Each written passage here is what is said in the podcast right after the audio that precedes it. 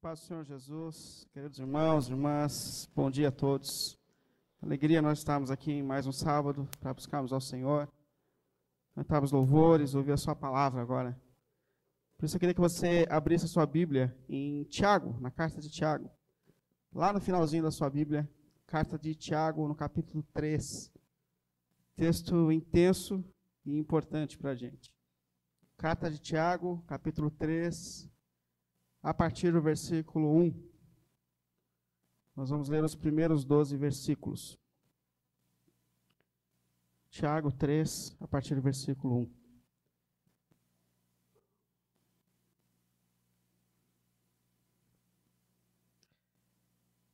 Meus irmãos, não sejam muitos de vocês mestres, pois vocês sabem que nós, os que ensinamos, seremos julgados com maior rigor.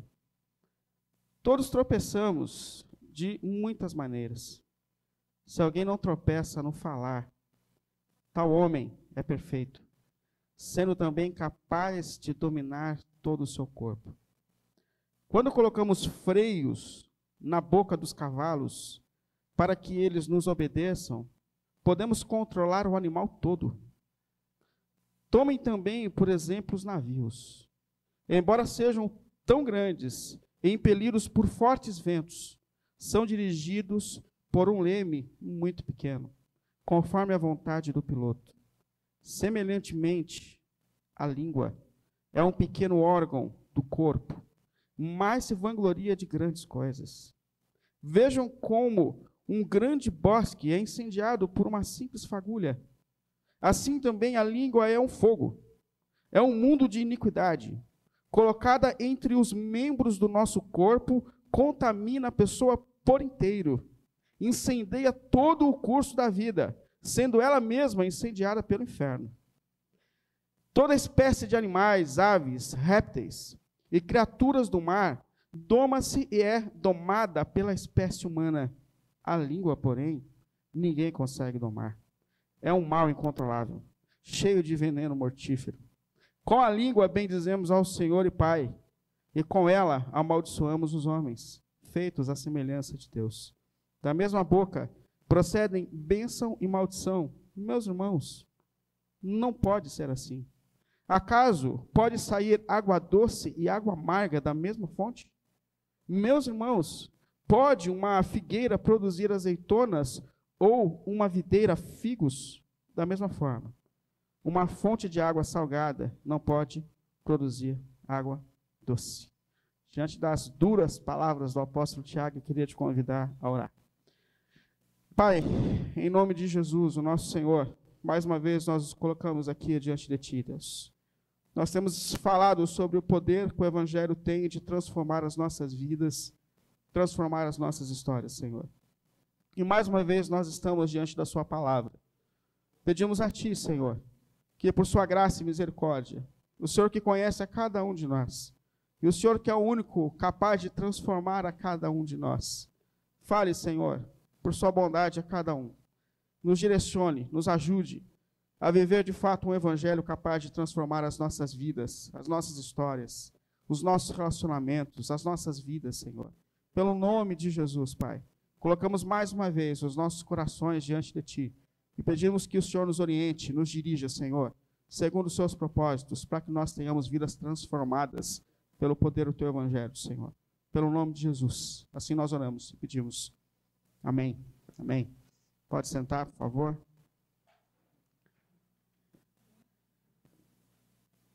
Bom, a gente tem conversado sobre o poder que o Evangelho tem de transformar as nossas vidas. E na semana passada nós falamos sobre a ira. Esse sentimento que ferve dentro de nós quando nós nos sentimos injustiçados ou quando percebemos qualquer tipo de injustiça.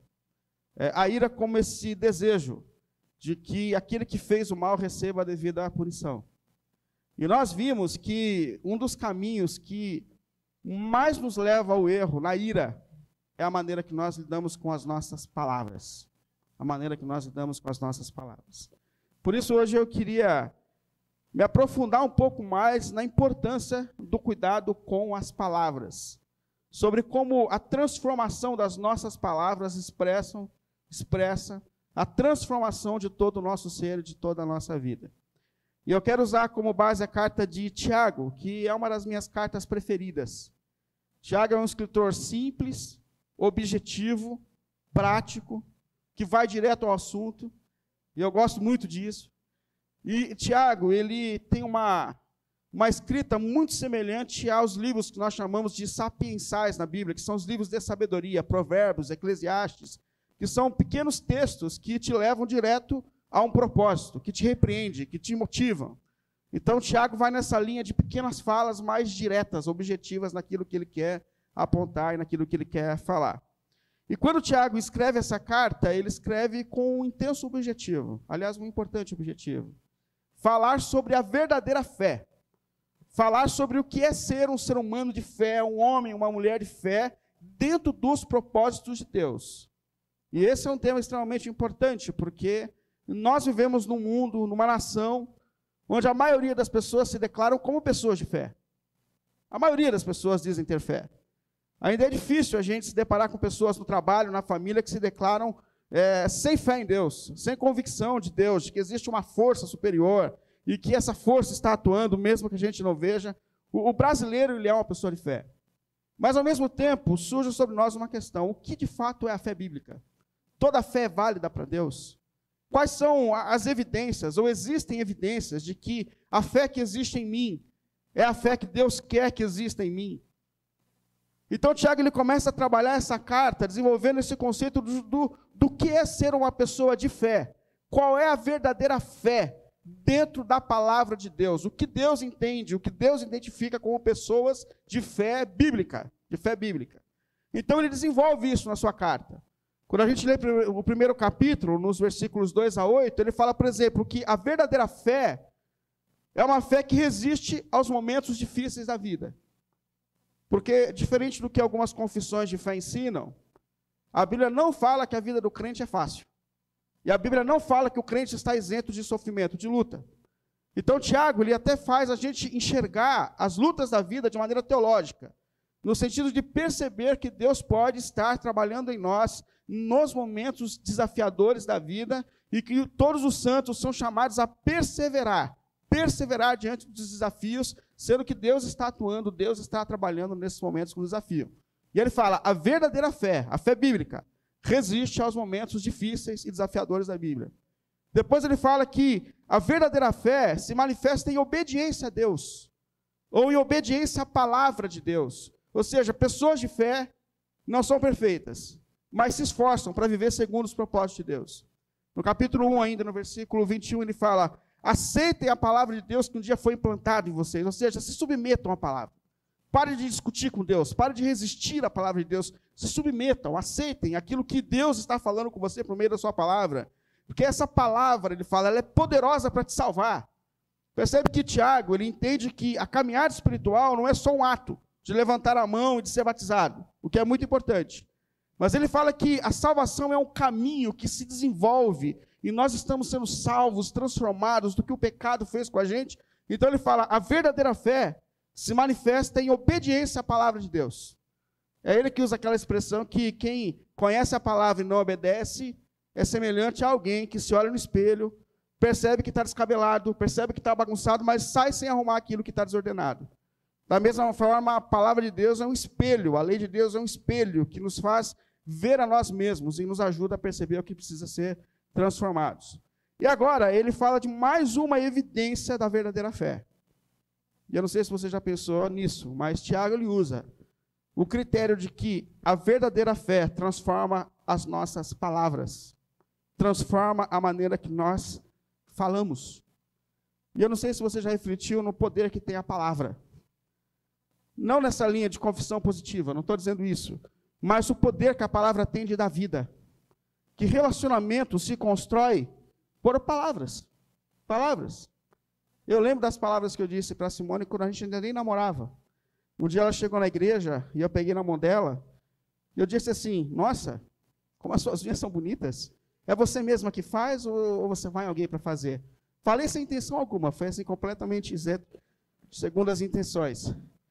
E eu nem lembro o que ela respondeu. Mas eu percebi que no outro sábado ela queria que eu olhasse as unhas dela de novo. E eu perguntei de novo. Fazem 20 anos que eu estou perguntando se, se ela que fez a unha. Mas relacionamentos começam a partir da palavra. Mas relacionamentos também se destrói em palavras. Em palavras. Portanto, a importância da palavra e a preocupação que Tiago tem com as nossas palavras é extremamente coerente. E ele continua então falando para a gente sobre a importância e como a palavra é importante para que a gente desenvolva uma fé verdadeira. E o quanto transformar das palavras expressa transformações na nossa vida. O que a gente fala, a maneira que a gente fala, como isso pode trazer transformações na nossa vida.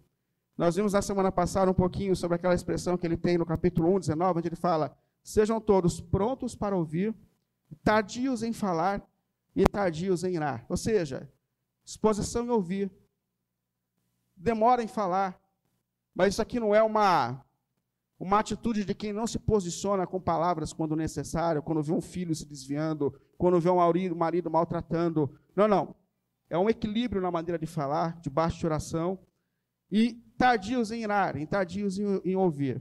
E agora ele se aprofunda ainda mais, mostrando para a gente a importância da palavra e como a palavra de fato pode expressar a nossa vida transformada pelo poder do Evangelho de Jesus Cristo. Então, a primeira coisa que eu percebo ele colocando aqui, agora olhando para esse capítulo 3 de Tiago, nós precisamos falar com responsabilidade. Nós precisamos usar as nossas palavras com responsabilidade. Porque no versículo 1 ele diz assim: Meus irmãos, não sejam muitos de vocês mestres, pois vocês sabem que nós, os que ensinam, seremos julgados com maior rigor. Primeira coisa que ele fala: quem fala, quem ensina, quem manifesta o princípio, naturalmente está carregando sobre si o desafio de ser o primeiro a viver aquilo que está dizendo. Isso é, estou numa situação muito difícil. Mas é essa a realidade que ele está dizendo. Quem ensina, quem fala, quem prega, é o primeiro a receber a missão. Quem ensina numa sala, quem ensina, quem manifesta o princípio bíblico, é o primeiro que está sendo desafiado a, a viver aquilo que está, que está dizendo. Eu sou o primeiro a viver. Mas isso aqui não é uma limitação simplesmente aos mestres da igreja, aqueles que ensinam, mas se manifesta em tudo na nossa vida. Porque nós ensinamos nossos filhos, nós ensinamos as pessoas na vida, nós aconselhamos pessoas na vida.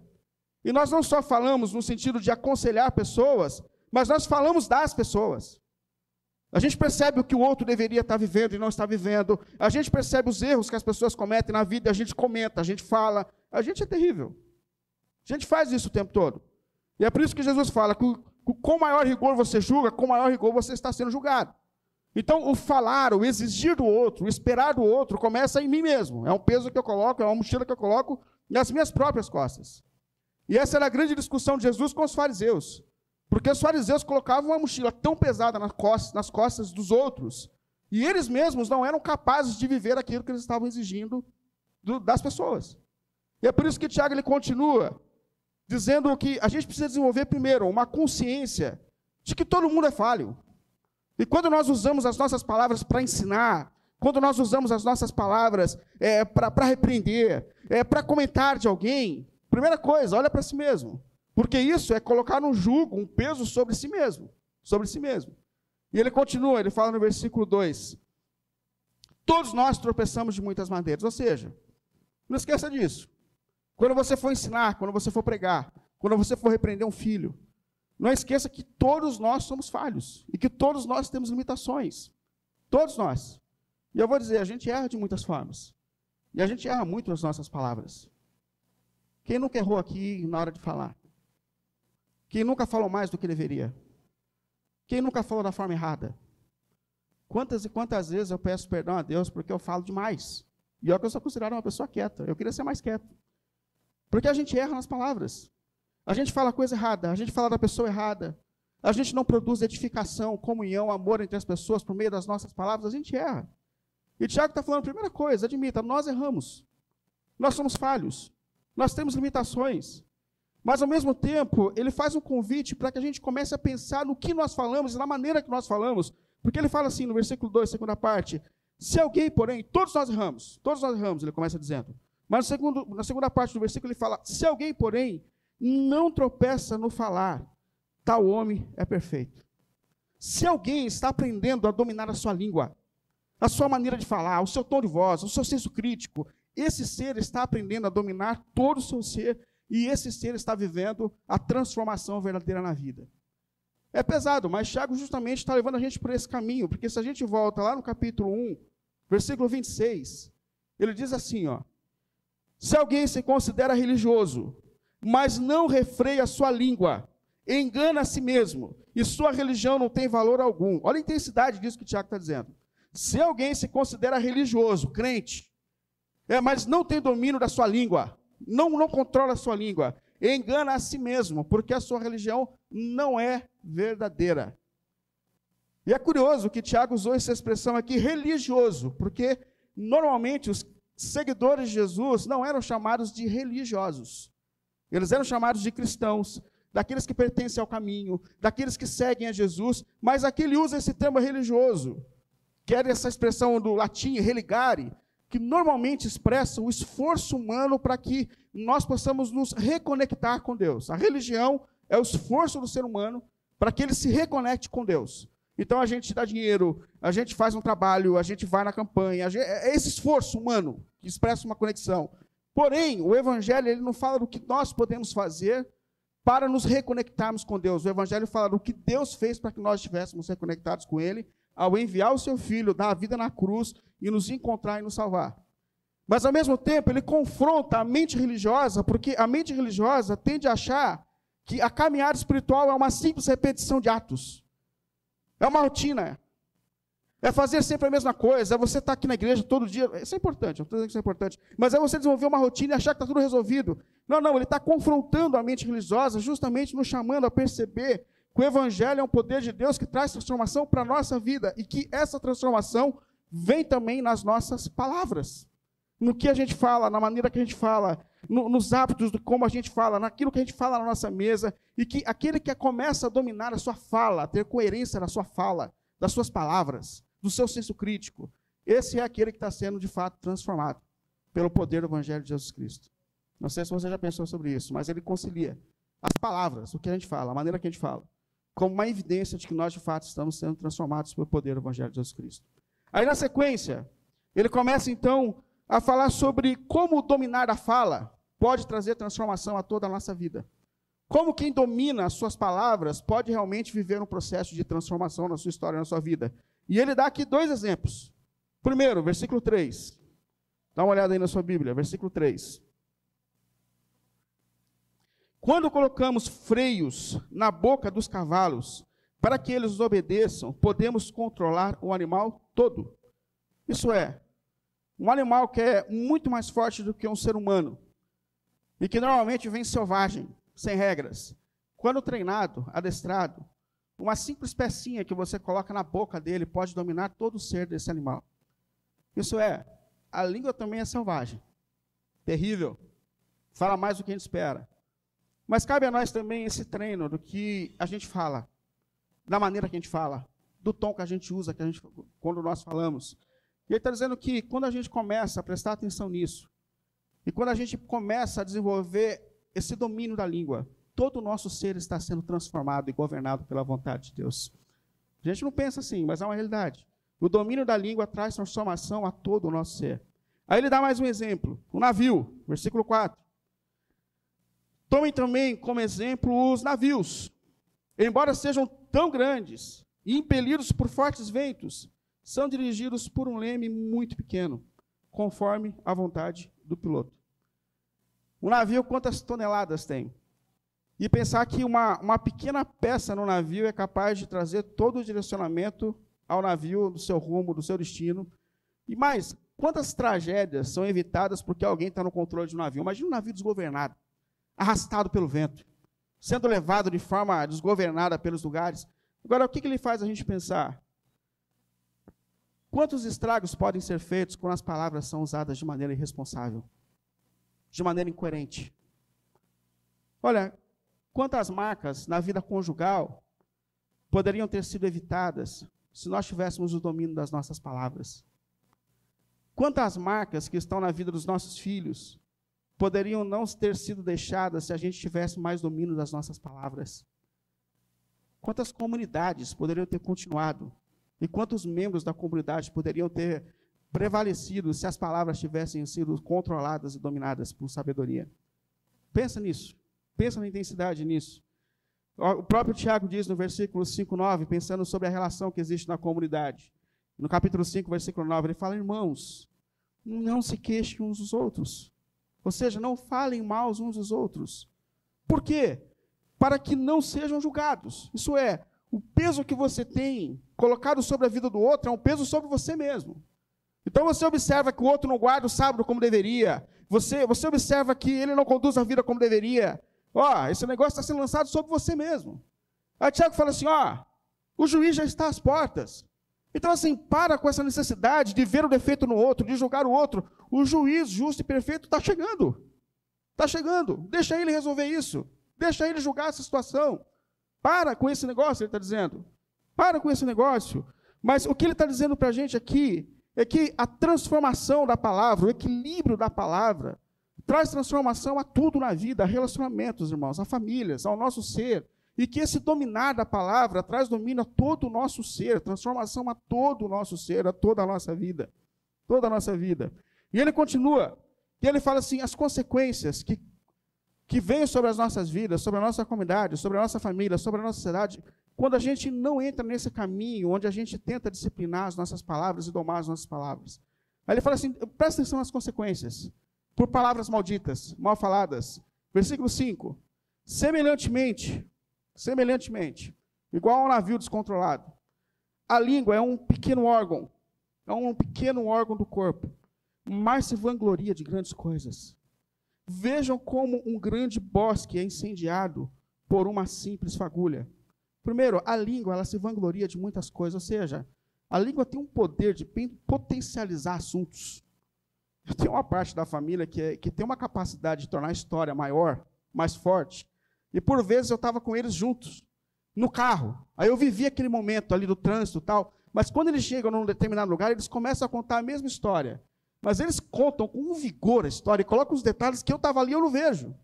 Mas é, é, verdade, a língua conta história, multiplica história, torna a história mais, mais forte, pior às vezes. E, é, e é verdade. Eu lembro de um amigo que uma vez veio para mim e falou assim: Cara, você está sabendo do irmão que saiu da igreja, foi colocado para fora da igreja? Eu falei: Não estou sabendo. Nosso amigo. Um amigo nosso. Isso há muito tempo atrás. E eu falei assim: não estou sabendo, cara. Percebi que ele não estava vindo mais. Não, ele foi colocado para fora. Não está mais entre nós. Aí eu falei: poxa, que pena. Ele falou assim: mas você está sabendo por quê? Eu falei: também não. Aí ele falou assim: disseram isso, isso isso. E o comentário que ele fez era extremamente sério, assim, muito sério. Acabaria com a reputação daquele rapaz. Aí eu perguntei para ele assim: mas você tem certeza disso, cara? Isso é muito sério. Aí ele falou assim: Cara, eu não sei, mas eu sei de uma coisa: onde tem fumaça, tem fogo. Onde tem fumaça, tem fogo. Aí eu falei assim: então, quando alguém vier fazer um comentário a respeito de você, eu vou usar esse mesmo critério. Pode ser? Ele falou: não, não faça isso, não faça isso. Mas é verdade, o que Tiago está dizendo aqui é que, por vezes, aquilo que a gente fala tem consequências muito maiores do que a gente pode refletir e pensar. Versículo 5, parte B, ele fala assim: Vejam como um grande bosque é incendiado por uma simples fagulha. E dizem que é verdade, que um incêndio numa floresta começa com a tocha de um balão. E que traz destruições terríveis.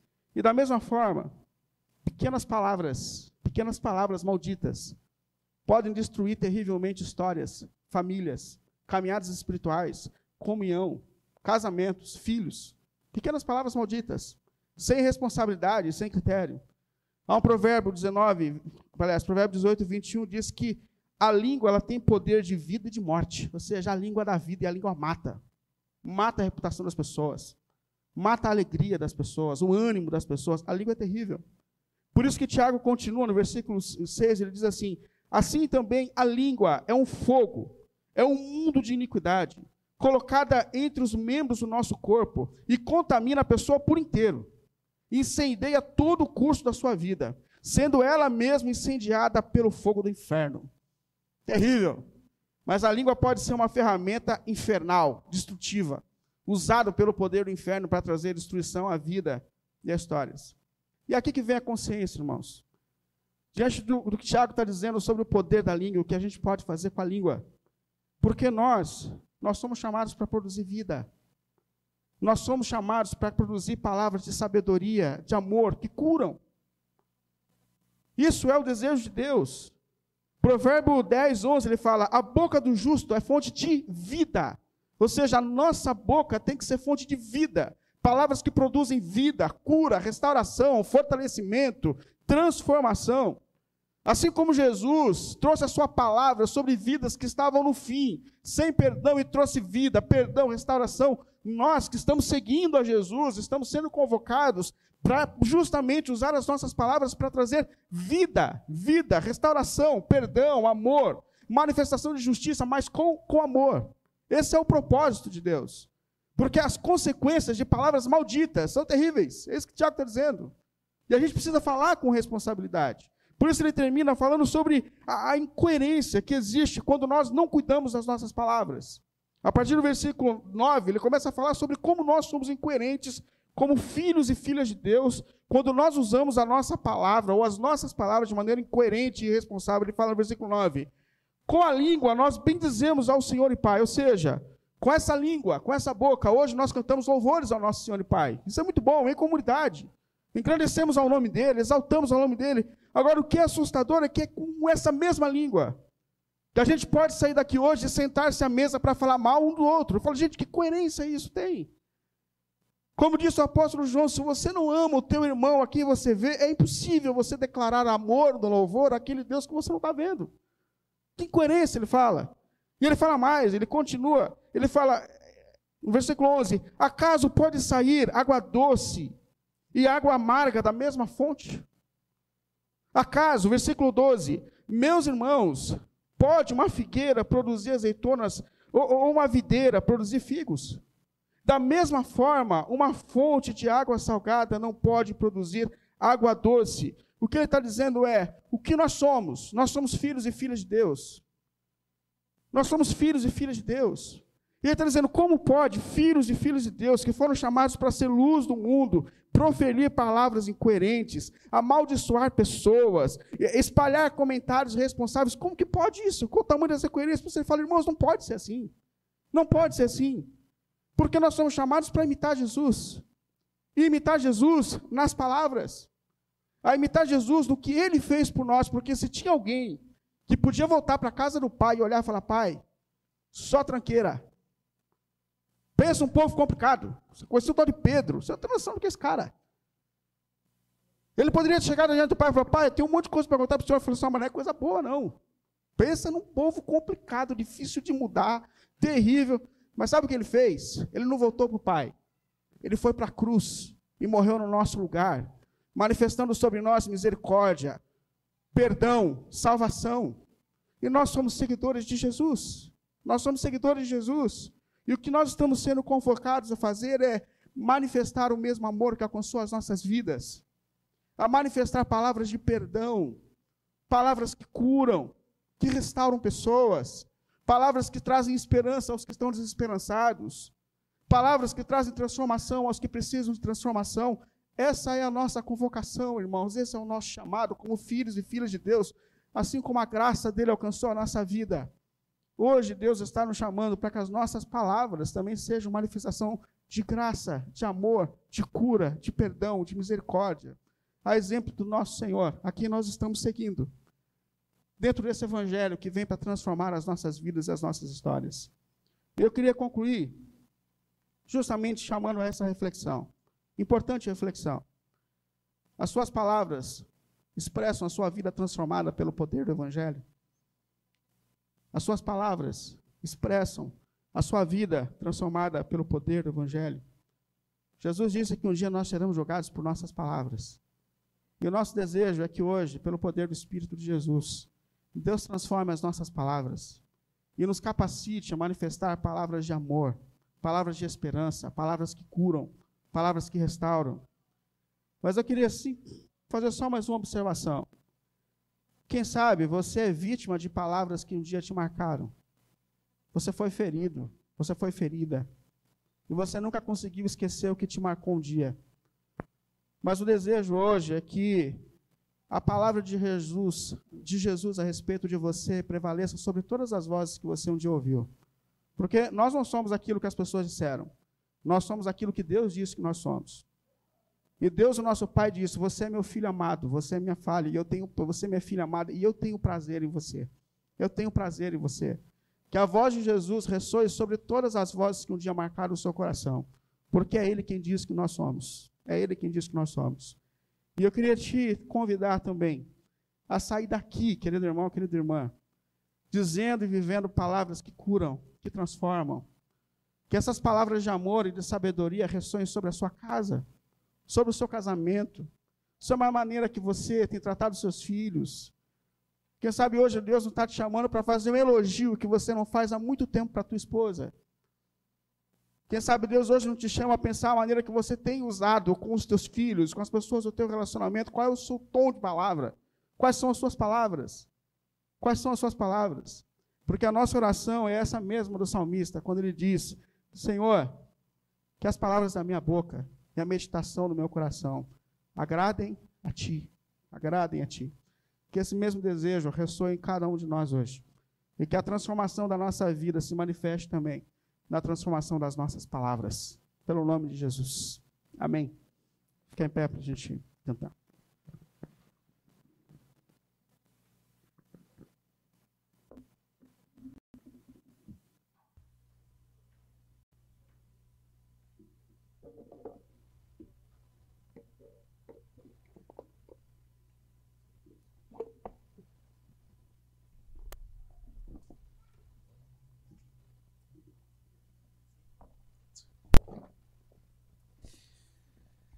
Vamos cantar? A palavra de Deus falou com você, porque comigo falou, né? Sentadinho ao lado da minha esposa, é que sempre eu falo, né, amor? Que ela é o amor da minha vida, mas o pastor disse que você deveria aproveitar hoje. Talvez você não falou para sua esposa, para seu namorado, para sua filha, né? Palavras boas, palavras de ânimo, né?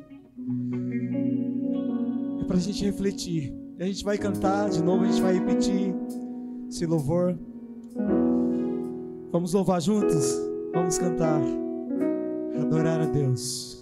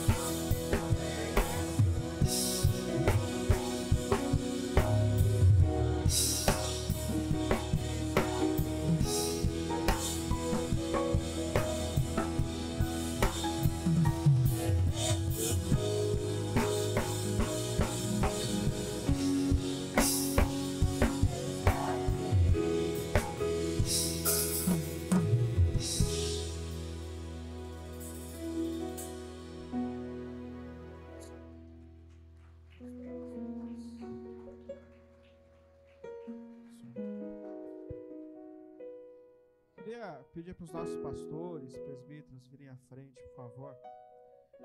Queria te chamar à frente se você percebe a sua dificuldade no domínio das suas palavras, a maneira que você fala. Isso é um desafio para você. Já feriu, continua ferindo. Eu queria te chamar à frente, quiser receber oração, pedir a intervenção do Senhor. Na sua maneira de falar, na sua maneira de se expressar, como disse Tiago, todo mundo preca nesse aspecto. Todo mundo tem dificuldades no domínio das palavras. Às vezes alguns mais. Se quiser colocar o seu coração, as suas palavras diante de Deus, pedir para que Deus te ajude a ter domínio das suas palavras, eu queria te dar essa oportunidade de vir à frente. Mas além disso, talvez você tenha sido ferido, ferida por palavras que um dia marcaram a sua vida, o seu coração, a sua história, palavras fortes, intensas. E você precisa ser curado, curada. Em nome de Jesus, também queria te convidar a vir à frente. Deixar que Deus coloque a mão hoje na ferida que um dia foi gerada e que Ele te cure de palavras que um dia te machucaram, te feriram. Em nome de Jesus. Em nome de Jesus. Pode vir à frente se você precisa, se você quiser receber oração. Enquanto alguns irmãos vêm à frente, a gente tem um momento de intercessão para fazer também. Peço oração pelo nosso irmão, o Alex ou Alex, esposo da irmã Romilda, Romida Carvalho. Ele passou mal ontem e está internado na UTI. Então vamos orar por ele, pelo marido da nossa irmã Romilda, colocar a vida dele diante de ti, se você lembrar nesse momento de mais pessoas que precisam de oração, de intercessão, coloque nesse momento diante de Jesus. Pai querido, em nome do Senhor, mais uma vez nós nos colocamos aqui diante de Ti, Senhor. Oh Deus, ninguém mais do que o Senhor sabe como nós precisamos ser tocados, curados e curadas por Ti, Senhor. E nesse momento nós colocamos aqueles que estão passando por momentos difíceis diante de Ti, Senhor. Deus, colocamos o marido da irmã Romilda diante de ti, lá na UTI, Senhor. O Senhor está vendo, o Senhor sabe de todas as coisas. E nesse momento nós colocamos a vida dele diante de ti, Senhor. Pelo nome santo do nosso Senhor Jesus, pedindo que o Senhor o visite, que o Senhor o toque. Se for os seus propósitos, o restaure, Senhor. Pelo nome de Jesus, nós clamamos por ele, Senhor. E clamamos, meu Deus, por todos aqueles que estão passando por momentos difíceis, por lutas, em nome de Jesus, Pai. Levantamos a nossa voz diante de Ti e clamamos, Deus, para que exista cura, restauração, Pai. Pelo nome de Jesus, pelo nome de Jesus, Pai. Colocamos as nossas vidas diante de Ti, colocamos as nossas lutas diante de Ti. Pelo nome de Jesus, Pai. Por Tua graça, por Tua misericórdia, Senhor. Amém.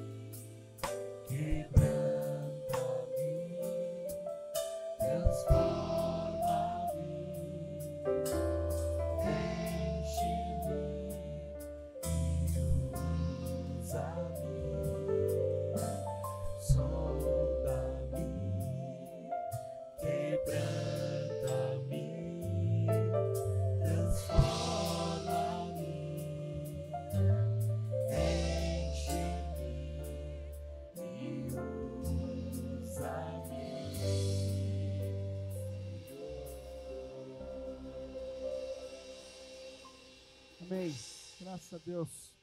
O Senhor nos use. Amém. Graças a Deus. Que o Senhor use as nossas palavras para trazer vida, cura, restauração. Sai daqui para falar palavras de amor.